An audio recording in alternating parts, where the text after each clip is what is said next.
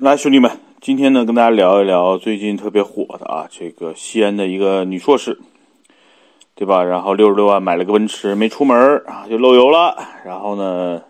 以及一系列在互联网、在各个平台发生的事情。那我呢，也算这个事情的一个参与者，因为第一时间我看到了网上传的这个视频，啊，我就想起了大概一年前我拍的，就在直播的时候跟大家聊天啊，很多人问南哥。什么 CLA 值得买吗？C 值得买吗？啊，E 值得买吗？等等等等的一系列吧。因为呢，我个人呢，其实对奔驰呢是挺喜欢的，尤其是奔驰的这个 S 级，对吧？因为原来我们公司有一台，然后我对 S 的这种内饰啊、驾驶的输入啊、包括做工啊等等，我觉得就近乎完美。就大家可以在这个各个平台去搜索我之前拍的老的奔驰 S 四百的那个视频。其实我对整个奔驰还是就是赞赏有加的，但是呢，昨天这个事情啊，简单的我先跟大家还原一下这个事情啊，我简简述一下，呃呃，我我简述这个内容来自环球网，因为这个环球网写的东西相对来说比较权威，它不是很多人恶意这种所谓的臆造的，大概是这样啊，就是十三号，然后。是那个哭诉维权的奔驰车主的生日啊，然后那台原计划作为他三十岁生日礼物的进进口奔驰啊，CLS 三百运动轿车，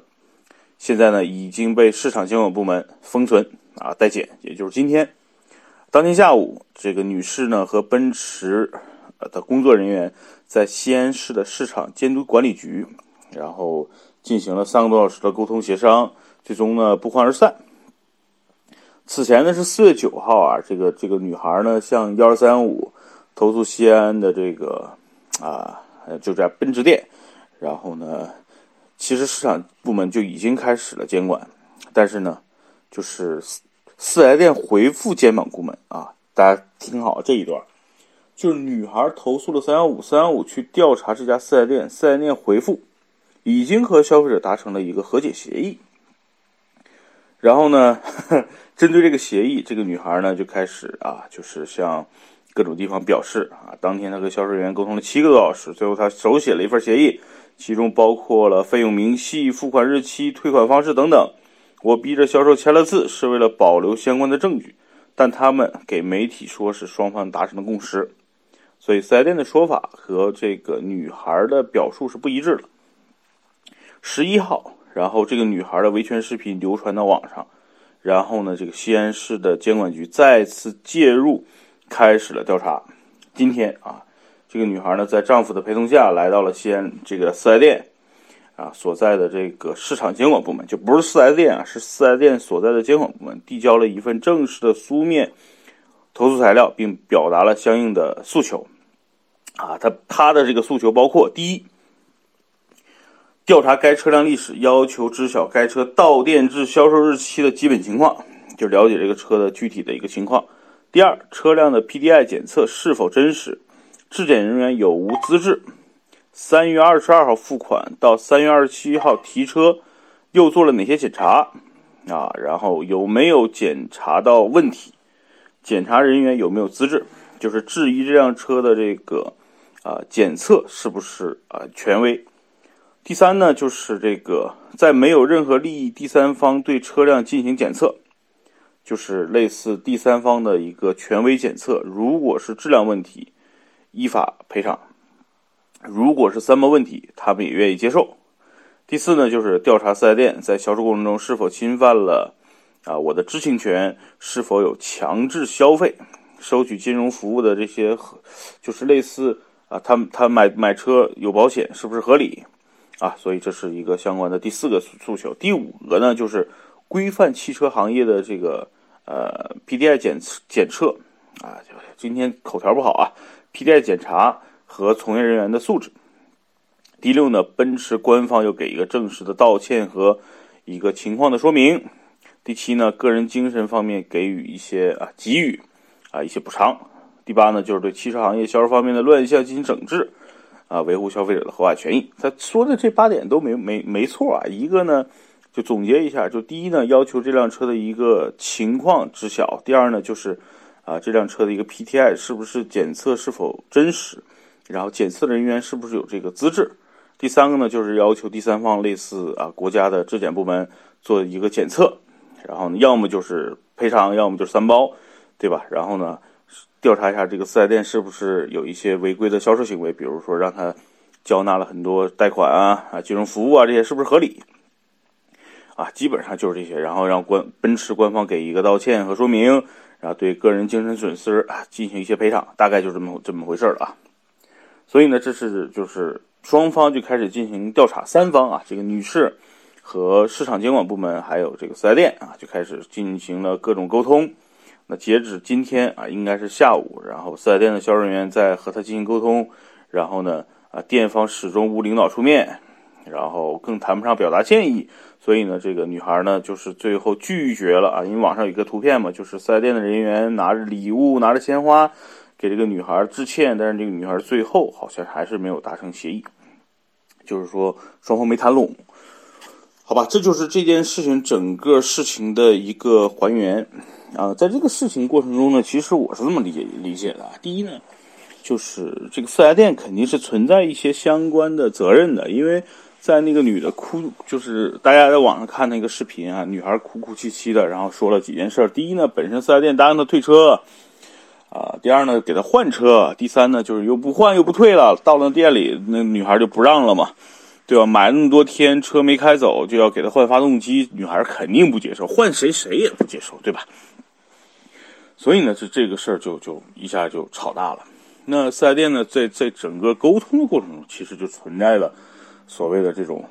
没有诚信嘛，对吧？本身口头答应换机换车，然后呢？呃，或者是退车，最后都没有实现嘛？最后反而说，还要求女孩说这个，呃，要要进行这种换发动机啊，一个新车六十多万，又是这个进口的 CLS，好车呀，是吧？所以呢，这件事儿就是这么来的。我觉得第一呢，这个四 S 店肯定在过程中是有问题的。第二。这个东西牵扯到一个大的问题是什么呢？奔驰官方，也就是品牌商在中国的一个发言，就是在他的视频的过程中啊，在女女孩的表述中，他说了，奔驰官方说这个车不能退换。那这个这个这句话到底是官方说的，还是四 S 店说的？这就是一个很严重的问题，明白吗？如果是四 S 店这件事儿呢，我觉得所有的责任就在四 S 店。那奔驰官方给给女孩做赔偿，做什么都好，但是，一旦牵扯到，如果这件事真的是奔驰品牌方说，哎，这个车不能退，你们四 S 店自己想办法，能不能把它处理掉？如果是这样的话，那这件事可就大了，那就是就是现在为什么引起民愤的一个最重要的核心，就是你奔驰对中国的消费者到底什么态度？对吧？因为奔驰毕竟在中国的大部分消费者里边，还是认为它是一个特别高端的一个豪华的品牌，对这个品牌，其实大部分人还是觉得不错，也算是在中国销量最好、利润最高的一个进口品牌。所以一时激腾千层，一时激起千层浪啊！所以呢，我觉得这件事情最重要的问题是在于这件事情到底是官方表态还是赛链的行为。对四 S 店的行为，我觉得特别好好处理，你该罚罚，该赔赔，对吧？那这家四 S 店呢？我觉得这一次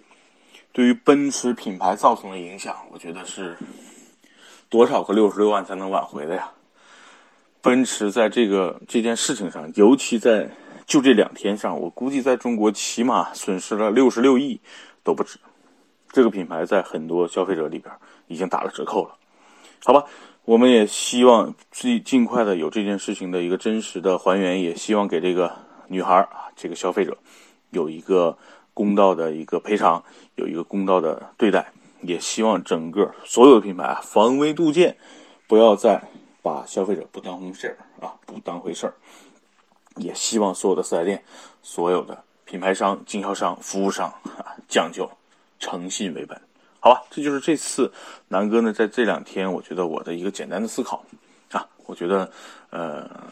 这是我这两天的一个思考。第二呢，就是，啊，今天呢，我去学了学拉力赛啊，这件事还是要跟大家聊一聊的。我觉得还是挺开心、挺幸福的。男孩嘛，这个从小就喜欢车啊，虽然呢，我对改装车什么的没什么兴趣，但是真正到了赛道，这是一个合法合理的。啊，这种这种一个阵地啊，所以今天借了朋友的车，借了朋友的这个啊这个这个机会啊，去了参与了一下这个小型的一个拉力赛的一个训练，很开心啊，这个这个，我希望以后我能多去参与，然后如果大家有兴趣的话，可以跟我一起去去参与，一起去关注拉力赛，因为拉力赛的乐趣真的是哎呀